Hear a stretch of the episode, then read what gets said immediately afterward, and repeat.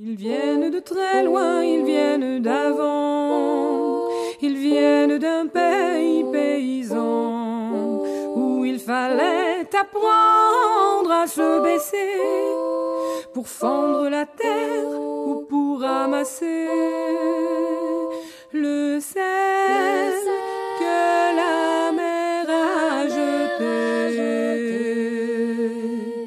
Regard au passé, sans peine, sans joie ni regret, le complet du mariage et les robes blanches ne sortent plus guère que pour les dimanches.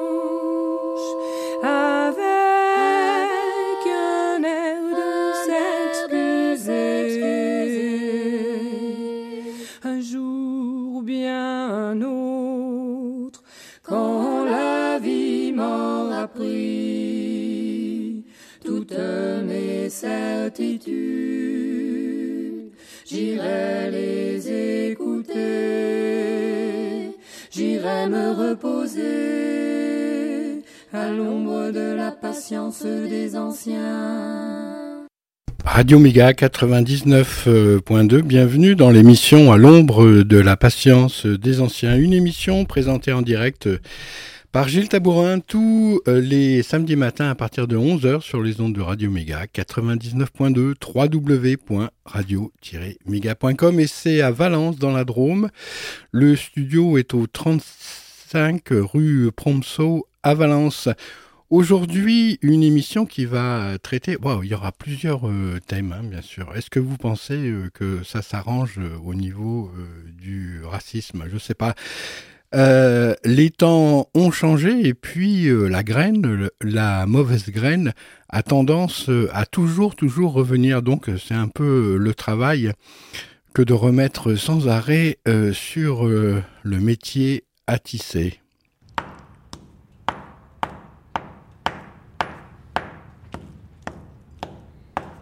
Salut papa. Ça y est, on a accès à l'appart. C'est chouette, on en découvre des choses dans ces vieilles maisons bruxelloises. On commence par casser tout ce qui doit être évacué. Aujourd'hui, on a arraché le faux plafond de la cuisine. Et tu sais quoi? On a découvert un plafond mouluré. Trop classe. L'autre jour, tu m'as parlé d'un atelier social qui a fait la réno de la cour de la maison de grand-maman, à Scarbeck. Je crois que c'est le genre d'acteur qu'il me faut. Et puis, je me rends compte, trois mois après avoir acheté, que c'est un peu le quartier de ton enfance, non? Quel hasard, tu trouves pas? J'imagine que tu connais bien le quartier, du coup. Ça serait chouette que tu m'en parles, à l'occasion. Bise scarbécoise, Liévin. Bonjour.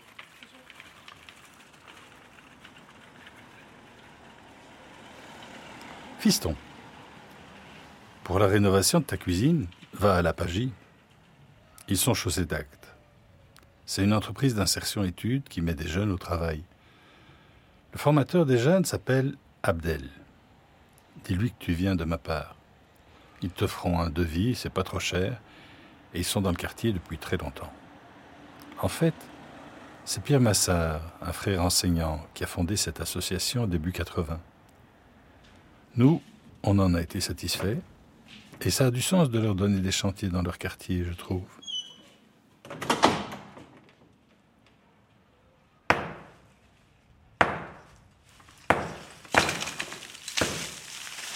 Courage pour le chantier. Content que le quartier revive aussi avec mes enfants. J'espère que tes petits, en grandissant, ils seront aussi heureux que nous l'étions enfants. Les temps ont vraiment, vraiment changé, tu sais. Je t'embrasse fort depuis la campagne. Papa.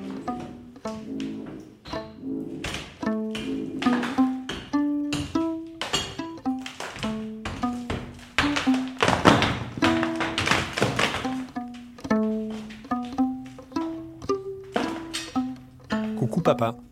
Voilà, après dix jours de chantier dans l'escalier et la cuisine, on peut dire que les jeunes d'Abdel ont fait des prouesses.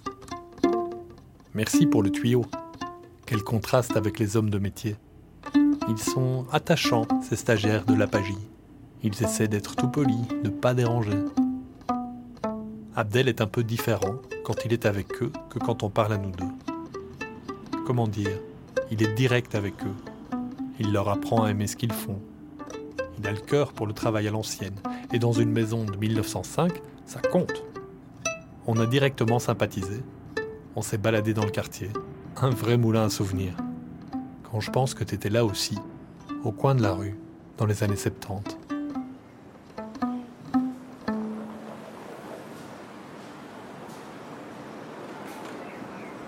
Ici, dans le quartier, c'est notre quartier de notre enfance. hein.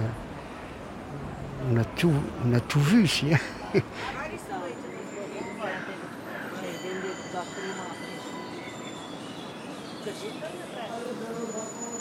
Là, le café, par exemple, c'était une boucherie. Ça, c'était une boucherie. Belge? Oui, belge. Et puis qui est devenue une boucherie marocaine plus tard, qui a été euh, repris par l'apprenti marocain qui travaillait chez le belge. Ça, j'ai des souvenirs. Il y avait le petit euh, vendeur de, du Scooby-Doo euh, à côté de l'école qu'on mangeait, le- tout ça. Et le reste ici, c'est le café, ça a toujours un petit café. Il y avait des petits artisans, des ferronniers, de... oula. Ici, il y avait une dame qui faisait de la confection, donc sur des pantalons. des- Elle travaillait plus pour. C'est ici qu'on achetait les- nos vêtements pour l'école. On avait une tenue comment, obligatoire dans les écoles catholiques, donc euh, et on achetait tout chez elle. Et ici à côté, c'était là une, une grande carrosserie. Et cette personne était d'origine grecque, juive grecque, qui était installée en Belgique, je ne sais pas combien d'années déjà ici. Et alors là, c'était toutes les petites maisons d'ouvriers. Et ici, juste à côté, juste là, il y avait le bistrot en face, le bistrot des, des chauffeurs de camions, qui était Stommeler ici, juste en face. Donc quand ils arrivaient ici, la fête, on venait voir que... ah, enfin, déguster la bière, euh, jusque qu'ils en étaient un peu, comme on dit, joyeux. Donc voilà, ici à votre droite, là, au fond de la petite rue l'Olivier, il y avait un- une petite usine. C'était un atelier où il y avait pas mal d'ouvriers néerlandophones qui venaient travailler ici. Donc c'était le Plate Vlaams, comme on dit ici à, à Bruxellois. Le Plate Vlaams. Voilà, c'était du- Dans le milieu ouvrier, il y avait une entrée de, entre gens du quartier. Donc, euh, euh, comment on dit, il y avait l'air. Mais comment ça se voyait par exemple Que- que- Qu'est-ce qui se passait? C'était les mamans ensemble? C'était les gens qui parlaient dans la rue? C'était quoi? C'était les, les gens qui se. L'échange, l'échange. Moi, je dirais l'échange. L'échange par rapport à. Par exemple, on faisait une pastilla, un couscous, un tagine, et, on, et ils disaient Hum, Ça sent bon euh, chez vous. Hein Euh, Qu'est-ce que c'est quoi? Alors, on faisait goûter. Les gens étaient sous le pas, comme on va prendre maintenant la période du, printemps-été, les gens étaient sous le pas de la porte. Euh, voilà, les gens se parlaient, il n'y avait pas la télévision, c'est ici. Donc on était tous au, même, je veux dire, à la, les la seule chose que j'ai comme souvenir ici à l'école, c'était un jour.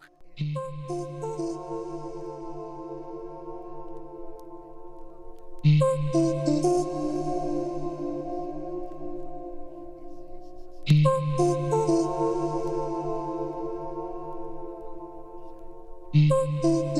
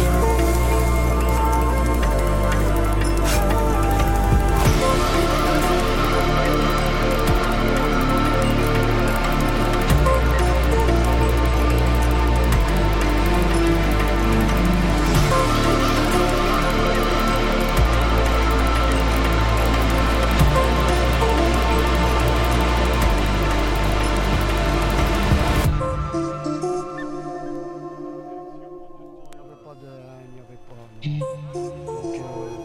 y avait beaucoup de tolérance, il y avait beaucoup de choses. Donc voilà. Euh,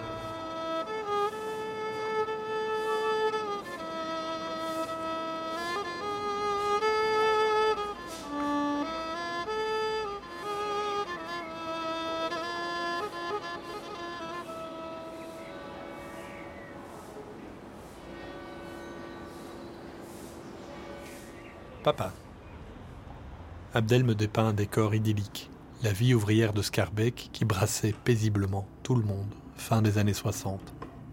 Tu sais, je suis un peu envieux de votre époque, on dirait un album de Quick et Fluke, en plus mélangé. J'idéalise Depuis 20 ans que je suis revenu vivre à Bruxelles, j'ai l'impression que tout nous sépare.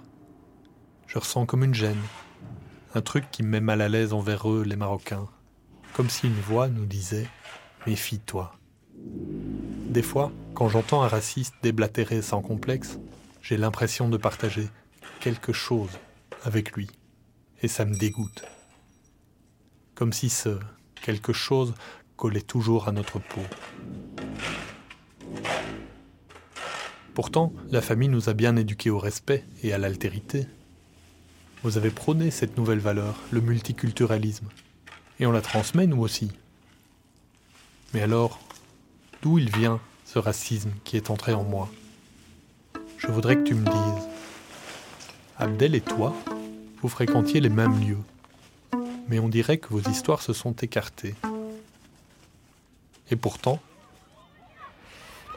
Donc ça, c'est l'école où j'ai fait mes primaires, la, le 82 rue de l'Olivier. En primaire, j'ai fait mes, mes études euh, dans une école catholique, l'école Saint-Joseph. Ici, par exemple, parce que c'était une rue qui était très catholique, donc pas le mieux catholique. Ici, maintenant, tous ces euh, trucs qu'ils ont ouverts ici, les associations les associations ici, le départ de ces associations, c'est quand même le 82 rue de l'Olivier, avec cette messe qui, qui voyait ces jeunes, qui nous ont accueillis à l'intérieur. Ils ont transformé ça en plein de jeux, la cour. Euh, Il faut dire aussi qu'on a été, à- comment dire ça, à nos débuts, les gens, il y avait beaucoup de des gens qui étaient fort catholiques, donc euh, l'église Sainte-Marie était pleine, donc les gens du quartier étaient, fréquentaient plus l'église et tout ça. Donc euh, euh, c'était différent la croyance à cette époque-là. Donc euh, Est-ce qu'on pourrait, euh, s'il fallait mettre en balance l'impact moral de- du catholicisme ou l'impact moral de, de- de l'islam dans votre famille, c'est la même chose. À l'époque c'était la même La chose même chose, parce qu'on mettait nos, nos filles étaient dans les écoles catholiques, parce que les écoles catholiques ne pouvaient pas porter des, des mini-jupes, ils devaient avoir des, des longues robes, ils devaient avoir le, le, le col- le cou fermé, donc la, la chemise boutonnée jusqu'au cou. Même maintenant, si vous Moi j'ai vu des photos de ma mère gamine, c'était ça. on était à peu près, euh, moi je trouve que le, le monde musulman et le monde catholique, on était... Vous le sentiez sincèrement ouais, on le sent. Non, non, non. C'était pas euh, de la condescendance, Non, du non, paternalisme non, non, non, non, non, Parce que à cette époque, nous autres, nos parents nous disaient qu'on avait la même alliance. La seule chose, il y avait une petite chose qui nous différencie, c'est tout. Voilà. Maintenant, tout se perd. voilà. On ne sait pas. Même chez un jour ou l'autre, peut-être chez nous aussi, les gens, les gens sont devenus plus laïcs.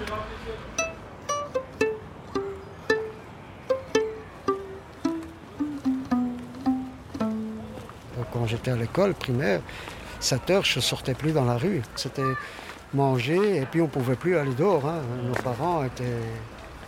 euh, Et papa et maman travaillaient tous les deux? Non, maman ne travaillait pas, il y a juste papa qui travaillait. Et papa, quand il revenait à, à 7h, 8h du soir, il était claqué. hein. donc, euh, main d'œuvre, euh, du manœuvre, euh, on va dire du mandaille, comme on dit en, en wallon. hein.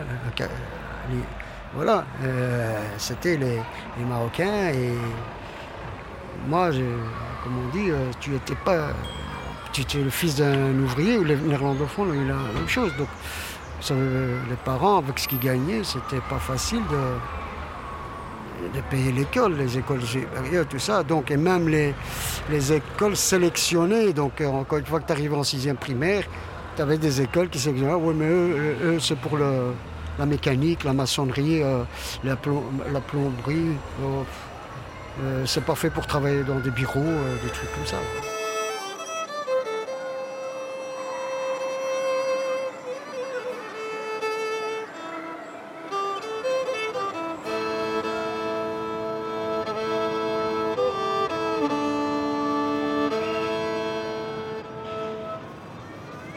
Magasin qui est là, vous voyez là maintenant, ça c'est une poissonnerie. Voilà.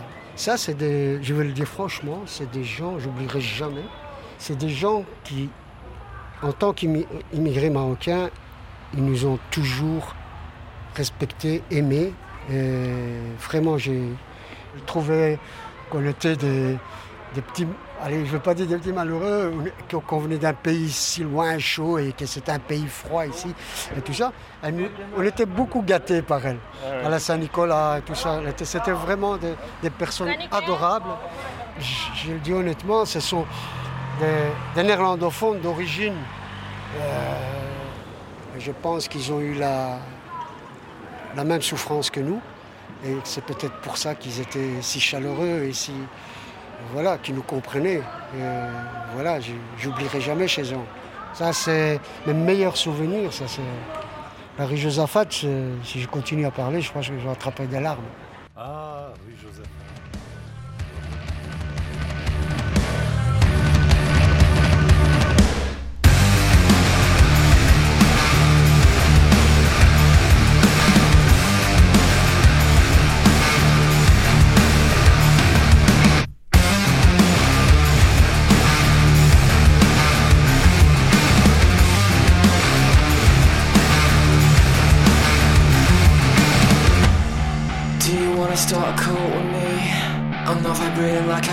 be.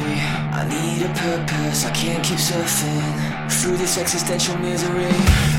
Now we're gonna need some real estate. But if I choose my words carefully, think I could fool you that I'm the guru. Wait, how do you spell epiphany?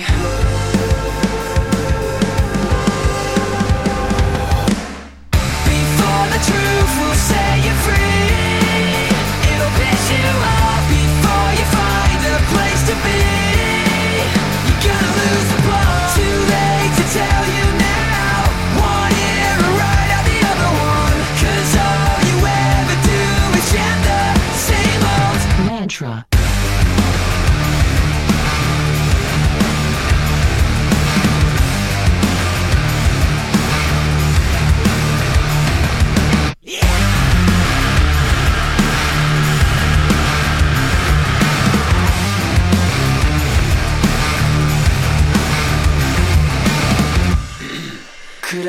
attention, please? It's time to tap into your tragedy. Think you could use a new abuser? Close your eyes and listen carefully. Imagine you're stood on a beach. Water gently lapping at your feet. But now you're sinking. What were you thinking? That's all the time we have this week. Before the truth will set you free.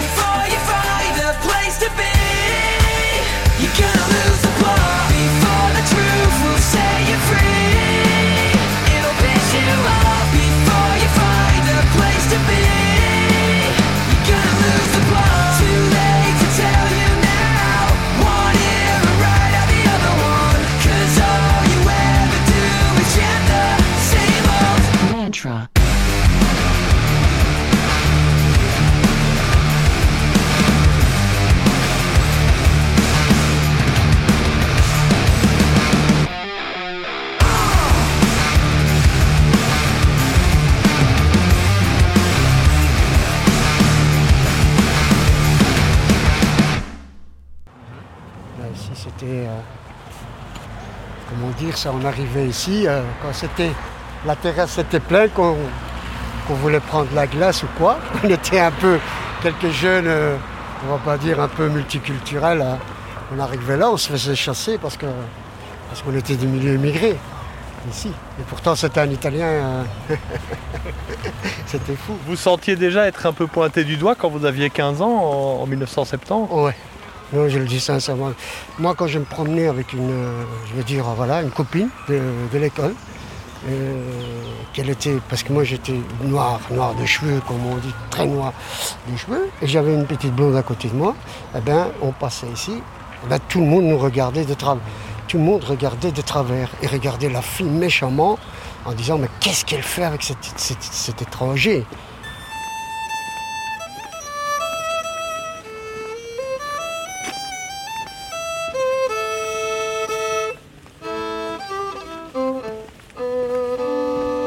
Et moi, on s'entendait très bien, donc on, on a été à l'école ensemble, on a grandi ensemble, on était des amis. Pour finir, on est tom- avec le temps, on, est tombé, on était amoureux l'un de l'autre en fait.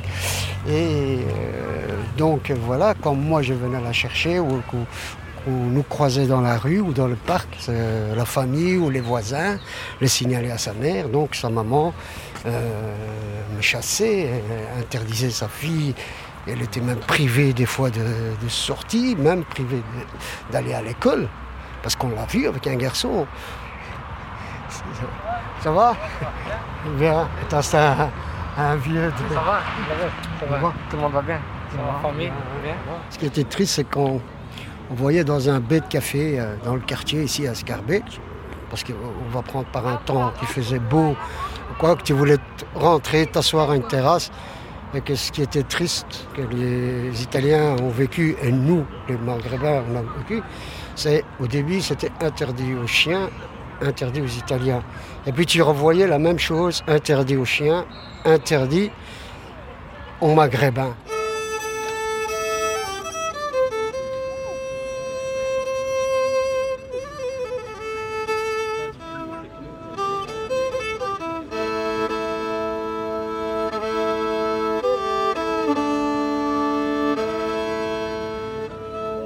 Tu avais la piscine des Verts qui était une piscine ouverte, et là, elle était vraiment interdite aux Marocains. Là, c'est, j'ai jamais vu ça. Ça, c'est la première fois de- que j'ai vu dans une- un endroit qui, qui- qui est public, qu'on nous a interdit, qui- on ne voulait pas qu'on rentre. Et on disait pourquoi? Quand on disait mais pourquoi? Non, c'est comme ça.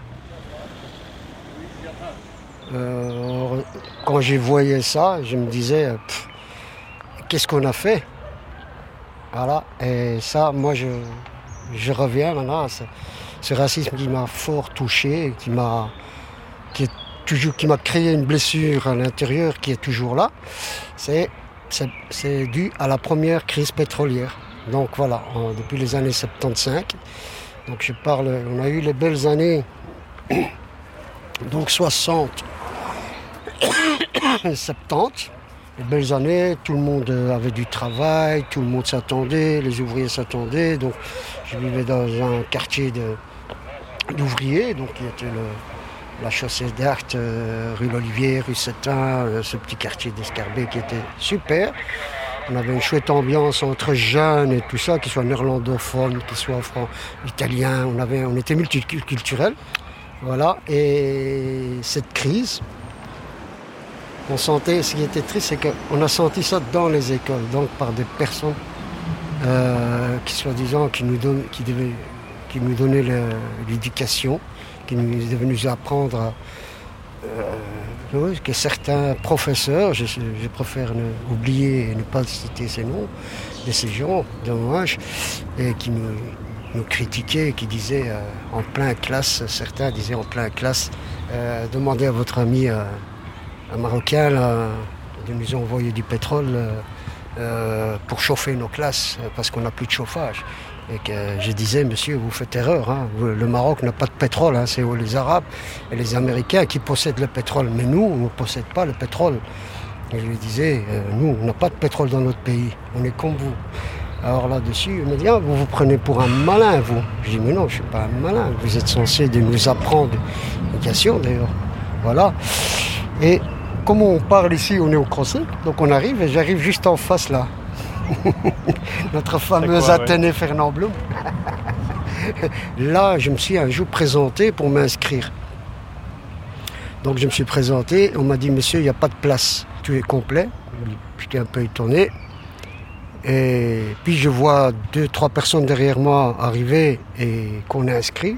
Et là, j'étais un peu étonné. Je me suis retourné. Je dis pourquoi, pourquoi vous inscrivez ceux-là et pas moi? Euh, Il m'a dit écoute, c'est la, direction qui, décide. Et je dis merci. Et puis je, me suis. euh, voilà, j'ai voilà, j'ai compris que j'étais le. Pas le bienvenu dans cette école parce que j'étais d'une origine immigrée. Voilà, c'est tout. Voilà, je, me- suis dirigé vers une autre école.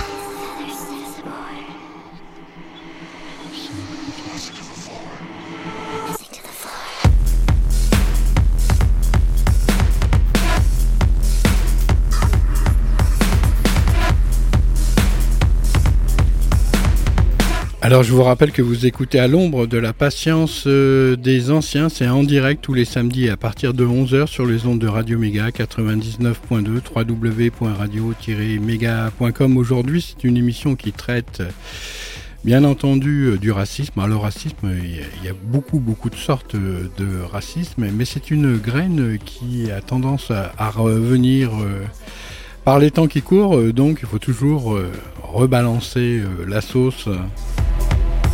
Et quelle sauce vous préférez euh, La sauce euh, algérienne, euh, marocaine, euh, la sauce blanche, euh, la harissa? Ou la moutarde de Dijon?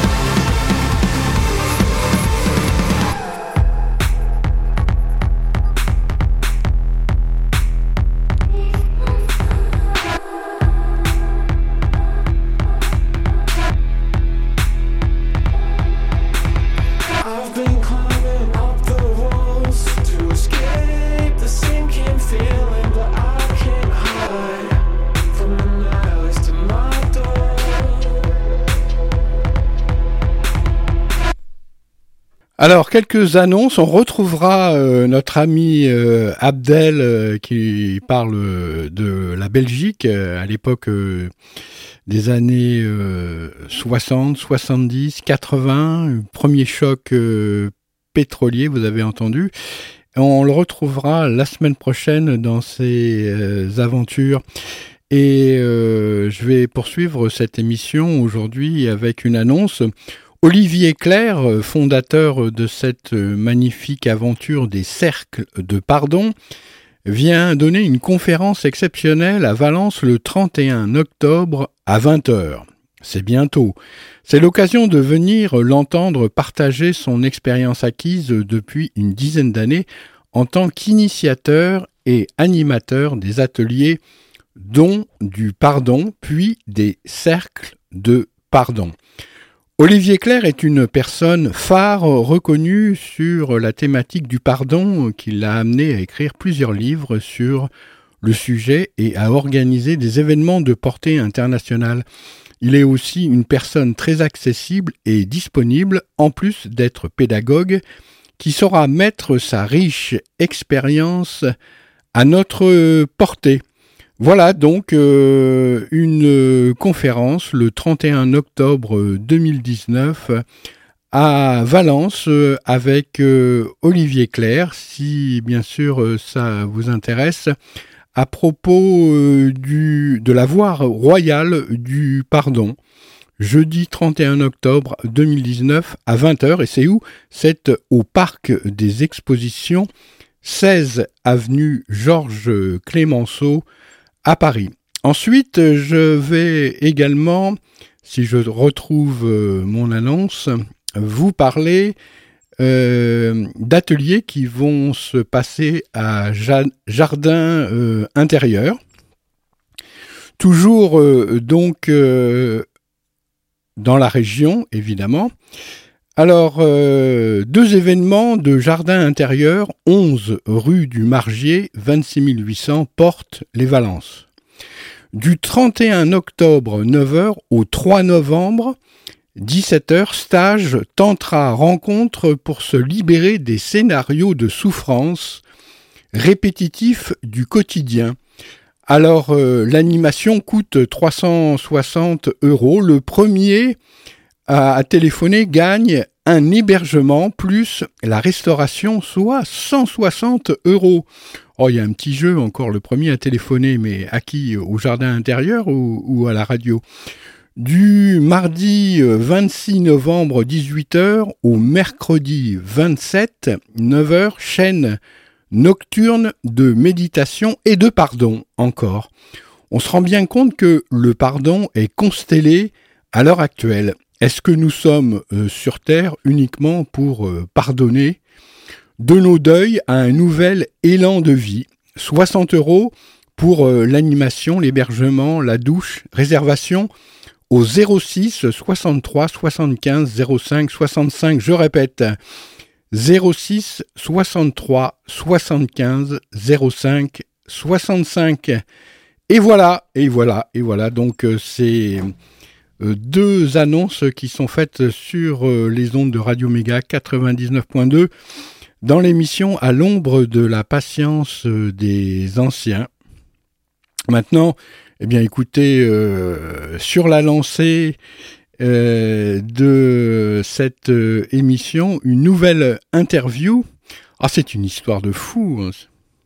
Nous avons le plaisir de recevoir aujourd'hui Monsieur Patrick Fouque, metteur en scène et acteur, auteur de la pièce de théâtre Histoire de fou. Cette pièce connaît un grand succès à Paris et en province. Monsieur Fouque, bonjour. Bonjour. Alors, vous traitez de nombreux sujets euh, de société avec dérision dans votre pièce de théâtre Histoire de fou, et plus particulièrement, vous dénoncez certains abus relatifs à la psychiatrie. Alors, expliquez-nous pourquoi vous traitez de la psychiatrie dans votre pièce de théâtre. Alors, le spectacle s'appelle Histoire de fou. Donc, il s'agissait d'envisager la folie du monde d'aujourd'hui sous différentes formes. Et la psychiatrie, par définition même, traite de la folie. Donc, je ne pouvais pas passer à côté de la psychiatrie comprendre ce que c'était la psychiatrie parce que c'est pas forcément évident hein, de le comprendre. Je sais même pas si, tous les psychiatres savent très bien ce qu'ils font. Et euh, puis présenter euh, un certain nombre d'idées. Hein. L'objectif, c'est toujours dans un spectacle, c'est d'ouvrir des portes à la réflexion. Après, le public fait ce qu'il en veut. Hein. Il le rapporte toujours évidemment à un référentiel qui est son, qui est, qui est, le vécu, hein, le vécu de chacun. Et puis, euh, et puis l'objectif donc d'un spectacle, c'est d'ouvrir des portes vers des, des réflexions, vers une remise en question de, de, choses qui me paraissent ne pas fonctionner forcément euh, très bien dans la société d'aujourd'hui. Alors, dans votre pièce de théâtre, vous dénoncez euh, notamment l'invention de différentes maladies. Hein, je dis maladies entre guillemets, plutôt troubles du comportement par la psychiatrie. La psychiatrie qui utilise le DSM, le manuel diagnostique et statistique des ah troubles mentaux. Et à chaque nouvelle édition du DSM, il y a de nouvelles maladies qui sont inventées et votées à main levée hein, par un panel de psychiatres aux États Première édition euh, du DSM en 1952, 112 maladies avec le DSM 1. En 1968, 182 maladies. En 1980, 265 maladies. En 2000, avec le DSM 4, 374 maladies. Et enfin, avec la dernière édition euh, du DSM, donc le DSM 5, qui est paru en France en 2015 et en 2014 aux États-Unis, euh, encore plus de maladies et notamment euh, des maladies qui se rajoutent, notamment la pathologisation du deuil. Donc c'est tout simplement au bout de deux semaines, l'apparence dépressive de l'endeuillé sera passible du diagnostic d'épisodes dépressifs majeurs et donc d'antidépresseurs. Et ça, ce sont les propos de Patrick Landman. Je crois que c'est passé un mois hein, dans la dernière édition, dans la cinquième édition, il me semble c'est de 15 jours à un mois. On ne sait pas pourquoi, mais bon. Ah oui, c'est-à-dire qu'on augmente. Voilà, on euh, augmente. On a décidé d'augmenter. On a, considéré qu'un mois, c'était probablement plus scientifique entre guillemets, parce qu'on va en parler de la science. Oui, alors justement, alors euh, je, vous écoute. Euh, exprimez-vous sur sur ce DSM et sur cette catégorisation des comportements. Voilà, catégorisation des comportements. Quand j'ai découvert ce, ce livre, j'étais sidéré, mais vraiment sidéré. Et à un moment donné, je me suis posé la question, est-ce que c'est moi qui ne comprends pas le contenu du livre? Est-ce que c'est le contenu du livre qui est complètement, euh, complètement fou? Est-ce que et, pourquoi? À quoi à quoi ça sert? Euh, Comment? Bon, quand le livre est sorti en France, il y a eu un certain nombre de psychiatres français qui ont réagi. La presse française a réagi, une certaine presse, notamment Le Monde, il a eu des articles en 2013 assez virulents contre l'apparition du DSM et contre cet enfermement du comportement humain dans un ensemble de pathologies. Comportement humain qui a toujours existé. Hein. On est humain, donc on a forcément des comportements humains, donc aussi des faiblesses et des forces, certes, mais des faiblesses aussi. Alors, si le DSM considère euh, que toutes nos faiblesses ou tout ce qui peut paraître bizarre dans une espèce de convention collective et pathologique, ça relève plutôt de la folie. Donc est-ce que le DSM est vraiment fou? Donc c'est une question que j'ai voulu poser, que j'ai voulu poser notamment dans le spectacle. En rencontrant, j'ai rencontré un certain nombre de psychiatres, et là je me suis rendu compte que en France, en tout cas, il y en a un certain nombre qui sont vraiment euh, contre le DSM, qui sont pas, mais qui l'ont chez eux. Il y a un mouvement hein, qui se crée au niveau international et au niveau français, hein, qui critique activement le, DSM. Voilà, voilà. Mais à la fois, je suis aussi au regret de, voir que ben, un certain nombre de psychiatres qui le dénoncent euh, l'ont chez eux et parfois le consultent. Bon, donc je suis, j'en suis, j'en suis un petit peu surpris. Donc j'ai voulu de, parler de ce. Le DSM n'est pas connu du grand public. Faut pas se leurrer. Donc c'est important. Le DSM, c'est quand même un ouvrage, globalement, hein, très dit dans les grandes lignes, qui répertorie un certain nombre de comportements humains, qui les pathologise et qui donne pour résoudre ces comportements qui, paraissent être un problème des, des médications, qui sont des médications quand même sérieuse. Hein, il s'agit de neuroleptiques, euh, d'antidépresseurs, de, de calmants puissants, dont on ne maîtrise d'ailleurs pas absolument pas les effets secondaires, même si on les connaît pas tous. Ce DSM, il est, il est important d'en parler. Il est important d'en parler et du coup, euh, comme vous le dites, les, les, Français sont peu au courant de l'existence de ce manuel, mais d'autant plus, c'est sur ce manuel, c'est un manuel de référence sur lequel les psychiatres se basent pour diagnostiquer, j'ai bien diagnostiqué entre guillemets officiellement en tout cas, et ensuite prescrire des médicaments. Voilà. Et on parle également d'enfants hyperactifs en Eh France, oui. avec euh, une euh, plus de 123% d'augmentation des consommations de psychostimulants, hein, notamment la ritaline, euh, qui est assimilée à la cocaïne, qui est une amphétamine qui est donnée aux enfants dits hyperactifs. Donc une augmentation de 123% en 5 ans de cette consommation de, de, drogue hein, pour les enfants. C'est inquiétant. Donc qu'est-ce que vous avez à dire et qu'est-ce que vous dites dans votre pièce à ce sujet? Dites-moi tout. Alors c'est une mainmise de personnes qui se disent scientifiques, qui ne le sont pas. Moi j'ai un bagage scientifique, j'ai un diplôme d'ingénieur. J'ai fait de la recherche en mathématiques. Je connais un petit peu la définition de la science. Et la médecine et la psychiatrie sont des domaines empiriques. C'est-à-dire qu'ils ne s'appuient pas sur des données très rigoureuses, mais sur des sur l'expérience, hein, sur des constats de réactions de, de, de malades ou de patients éventuellement.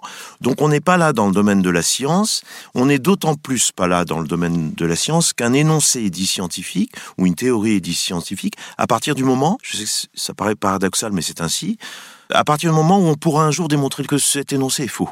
C'est ce qu'on appelle la falsifiabilité d'un énoncé scientifique. C'est très sage, parce que ça veut dire qu'on n'aura jamais la connaissance, mais on s'en approche au fur et à mesure. Bon.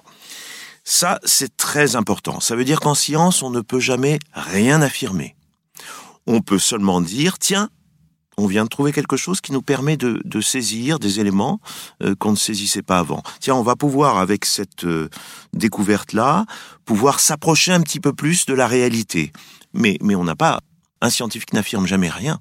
Mais alors c'est le contraire de la psychiatrie, parce que eux affirment Absolument. pourtant euh, bel et bien que vous êtes malade Voilà. mental ou... Voilà. Alors quand j'ai monté ce, ce spectacle et que j'ai voulu aborder cet ouvrage du DSM et le critiquer, et dans le beau sens du terme d'ailleurs, hein, déjà faire en sorte que le, le public puisse en avoir une connaissance, j'ai fait une étude du DSM. J'allais pas en parler comme ça sans savoir. Donc j'ai rencontré les psychiatres, je l'ai parcouru euh, pendant un mois, c'est déprimant.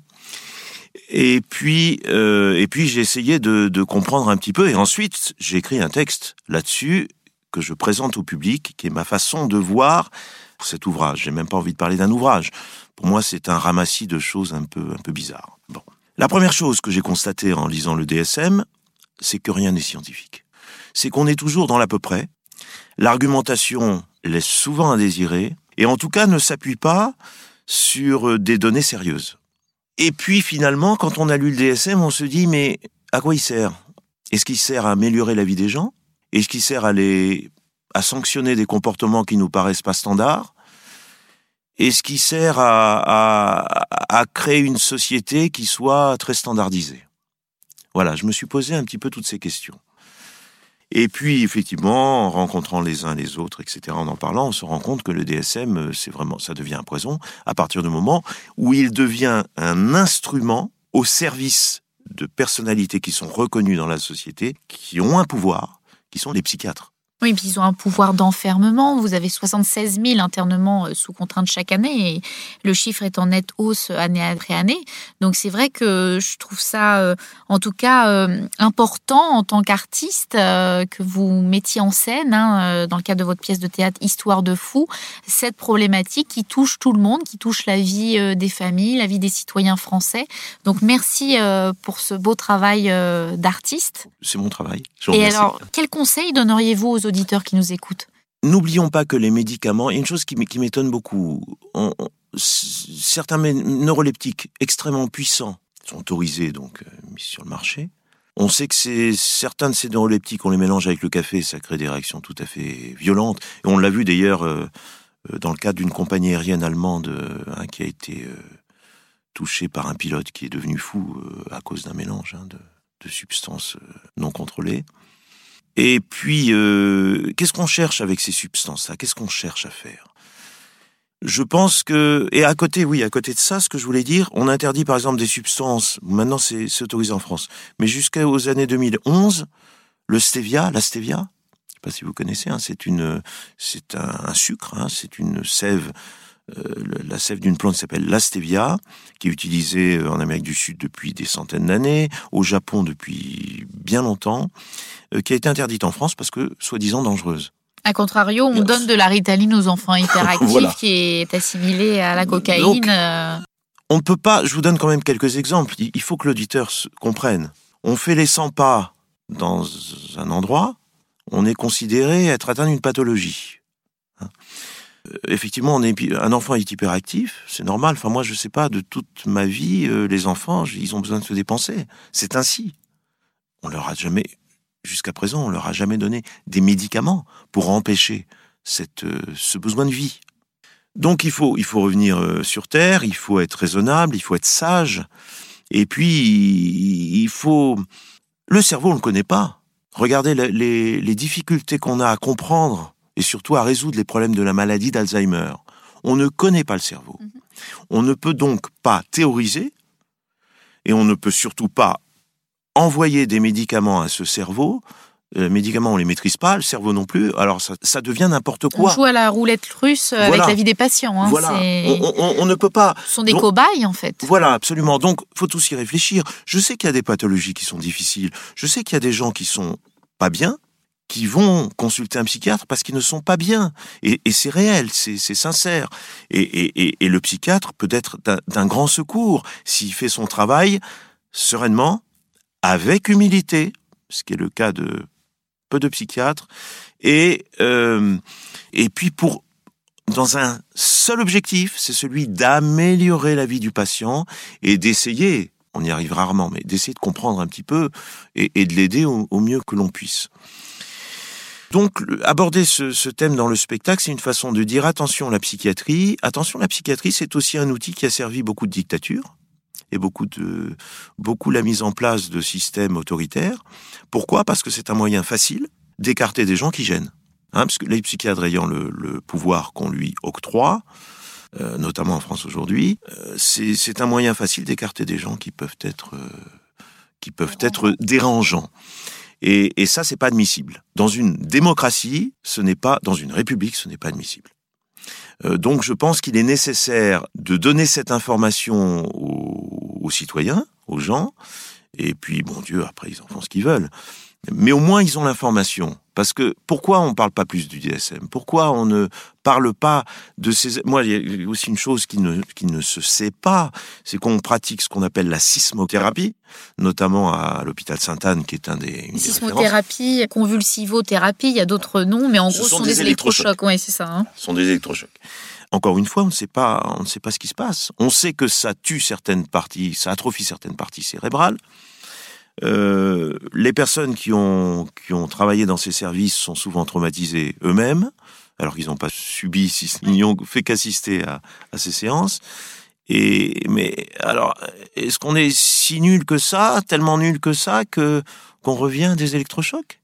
Et surtout qu'il y a plus de 25 000 séances d'électrochocs qui sont remboursées chaque année par la sécurité sociale et que la plupart des Français ne, ne sont pas au courant en fait de ces pratiques qui sont, comme vous le dites, euh, bah, inhumaines et dégradantes hein, dans le sens où le côté scientifique euh, n'existe absolument pas. hein. C'est Ah bah un alors courant là, électrique euh, envoyé en plein cerveau. hein. Alors on se rend compte effectivement que ça atrophie certains cerveaux. Donc vous savez, si on veut soigner quelqu'un qui est très malade, on le tue, il sera plus malade. C'est ça. C'est un peu la, la, la logique qui n'est absolument pas une logique de, de sagesse, de compréhension, de science, mais qui est une logique brute de bon ben il y a un truc qu'on ne maîtrise pas, ben on le tue. Non, il faut en comprendre les raisons et il faut essayer d'analyser ces raisons et de, et de les résoudre. Monsieur Fouque, merci beaucoup. Je vous en prie. Alors, je vous rappelle que vous êtes metteur en scène et que vous êtes auteur de la pièce de théâtre Histoire de fou, euh, qui tourne toujours à Paris et en province. Alors pour le spectacle Histoire de fou, oui, le- le- l'accroche euh, billet réduc sur Internet, Facebook, et puis euh, bon, l'information, vous tapez Histoire de fou sur Internet, vous trouvez On vous trouve les facilement. informations nécessaires. Merci beaucoup. Et pour toute information complémentaire sur les abus psychiatriques, vous pouvez également contacter la Commission des citoyens pour les droits de l'homme au 01 40 01 09 70 ou visiter leur site web www.ccdh.fr.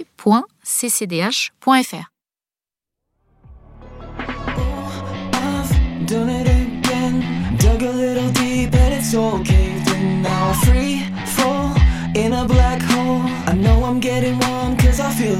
welcome, but I'm looking on the bright side now. Trying to figure out somehow. None of this is real now. It's looking like a write off now. I think we need to talk right now.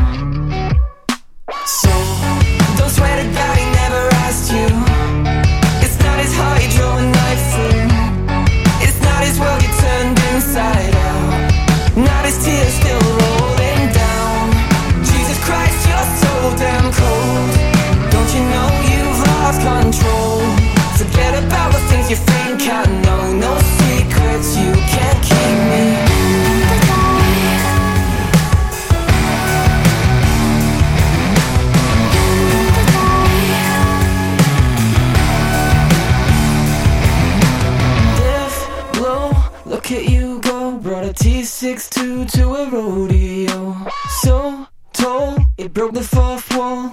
Guess my fairy tale has a few plot holes. Well, I'm looking on the bright side now, trying to figure out somehow. None of this is real. You can give the act up now. Go ahead and take a bow.